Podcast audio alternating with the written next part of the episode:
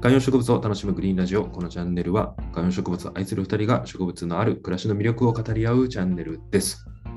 お願いしますお。願いします。今日は？冬本番ということで、寒いね。そうそんな冬でもうん。成長を続けるもの何がありますかということで、これはあこの話をしたいのはーうん。もうね、インターネット、えー SNS、そして書籍、どれを見ても、うんどの植物が冬に強いのか、どの植物がえー日陰に強いのかっていうのうんも全く分かんないっていうことなんですよね。なみんな実感実感をもとに言ってたりとか、もしくは最低限、えー売り手としてはこうしてくださいっていう話があったりとか、あとはもうアフィリエイトのサイトとかもいっぱいあるし、うん。じゃあ冬どうしたらいいんだいっていうことをちょっとそれぞれ、えーどんな、えーものが成長しててどんなものが成長止まってるのかみたいな、そんな話ができたらいいなと思ってます。なるほど。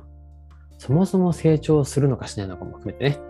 そう冬はだってそあの基本なんですか前提で言うと成長しないから水やりもすごい控えめにだったりするんですけど、実際、えー、と僕我が家の場合だと、えー南向きの窓がある、えー大きな窓があるリビングが植物部屋の中心なんですけど、ほうそこはもう日が入ってくると今この1月とか12月とかでも、昼間は暖房を止めてあったかいんですよ。のいいことですね。そうだから22、3度ぐらいあるんですよね、昼間でも。うんってなると普通に土は乾くし植物が育つものもあってそうなると、えー水を吸うから、えー水やりは普通に週1ぐらいで必要なんですよ。うんうんうんなので伸びていくものも中にはある。伸びがもちろんゆったりになるものもあるけど全然それを感じさせないものもいくつかあってうん。うん。それで言うと今うちで一番伸びてるのはもしかしたらリビングモンステラかもしれなくてああ。なるほどね。モンステラ2つあるんですけど2つとも元気に新しい葉っぱがこう展開してきていて、うん。一つのちっちゃい方の鉢に関してはもうこの冬の時期に植え替えまでしちゃいました。なんか、冬なのに我慢できない人ですね。そう、そうです。やっぱね、常に、まあ、成長を感じてたいっていうところあるんですよね。なるほどね。いや、うちもモンステラはね、新芽というか新しい葉が出てきてます。何なんですかね、モンステラ。うんいまさかこれ新しい葉なんか出てこないよなと思ったら、うわ、出てきたみたいなうん。感じですね。まあ、でも、あれじゃない？いや、うちはだけど、出てくるペースというか、なんていうの？やっぱ出てきて、ほら、葉っぱがモンステラってくるくるくるって丸まってるとこから広がっていくじゃない、その広がるペースはめちゃくちゃうちはでも遅い。うーん。普通？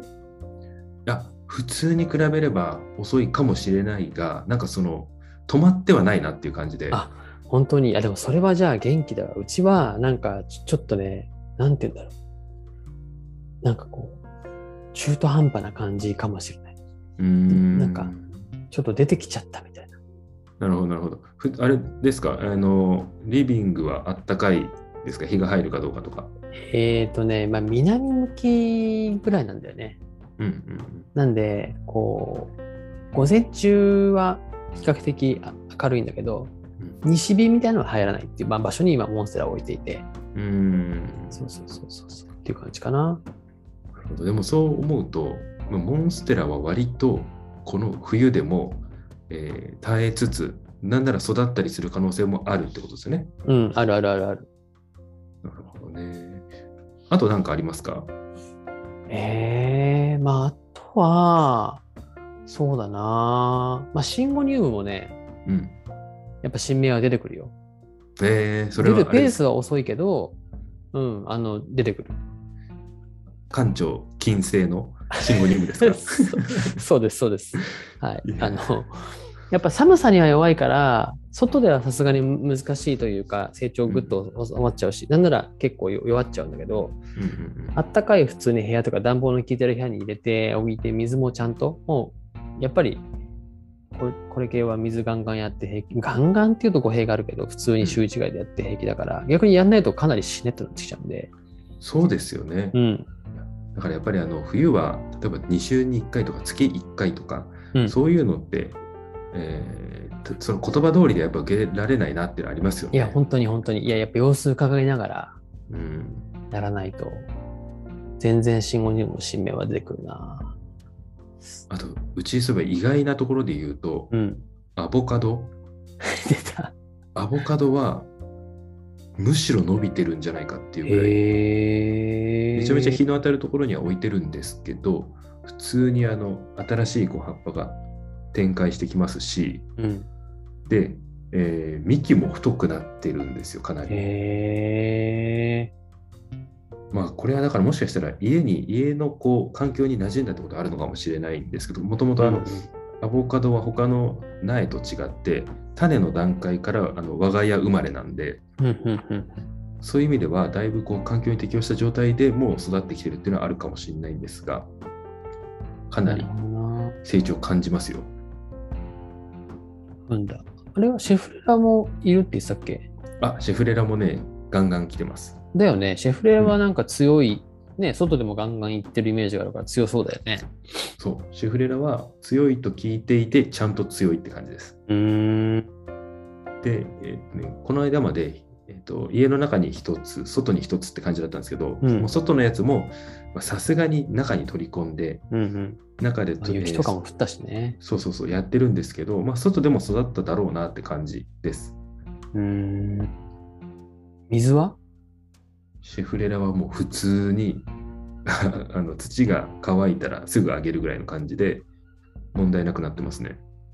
その冬、まあほら、夏場とか、まあ春先とかはさ、その水やりの仕方も比較的そのベランダに出して上からね、下から出てくるぐらいガーッてあげたりとか、お風呂場でやってるよみたいな人もいると思うんです。まあ、あと洗面台とかで。うんこの時期とかはどうしてます？僕はですね、水やりはちょっと控えめに気味になるかもしれないですけど、うんあのお湯の霧吹きを結構頻繁にしてて、お湯。はい、へえ。割とこう手にかけるって温度確認して、もうあの赤ちゃんのミルク作るみたいな感じです。ああ、人肌程度そうそう、人肌手で温めて、それをエアコンの風とか乾燥があるんで、ちょこちょこかけてて、でそれでそういう時に、えー土が乾燥してるのに気づいたやつは普通にあげちゃってます。うーん。それは霧吹きとかそうで。ですはなく、霧吹きで。あ霧吹きでおあの葉水はするんですけど、水あげるのはもう普通にいつも通り、あのじょうろとか、あと水道から直接あげてますね。なるほどな。暖かいやつ。なんかね、お湯スプレーいいらしいですよ。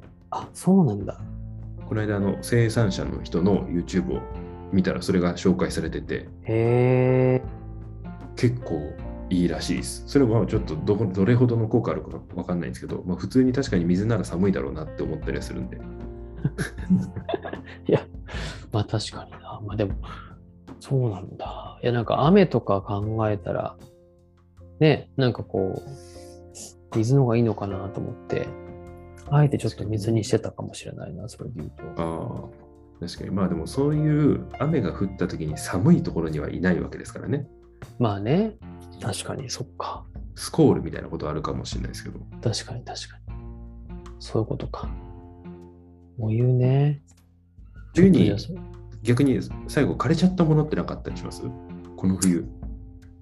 えー、この冬枯れたもの。いや、それで言うとね、ハンギングしてるディスキディアがちょっとかなり怪しいんですよね。おちょっとディスキディアの話あんまりしてないんですけど、いや、ちょっとね、この冬越えてくれたらなんとか来年の春から夏盛り返すのかなと思ってるんですけど、うんうん大抵と思ってる。うん、あと一月ぐらいですね。うん、もうちょっとだなと思ってる。不安。ただ、気づくと葉っぱ落ちてる。なるほどリビングは寝るときもエアコンつけっぱなしとかにしてます、うん、もう消してる消してる。まあそうっすよね。普通に暮らしてるとそうなりますよね。うん僕僕もそうですけど。だからある程度そこはもうしょうがないのかなって思いながらやるしかないですね。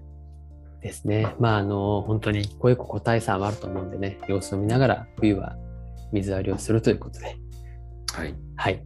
ということで、以上です。ありがとうございました。がとうございました。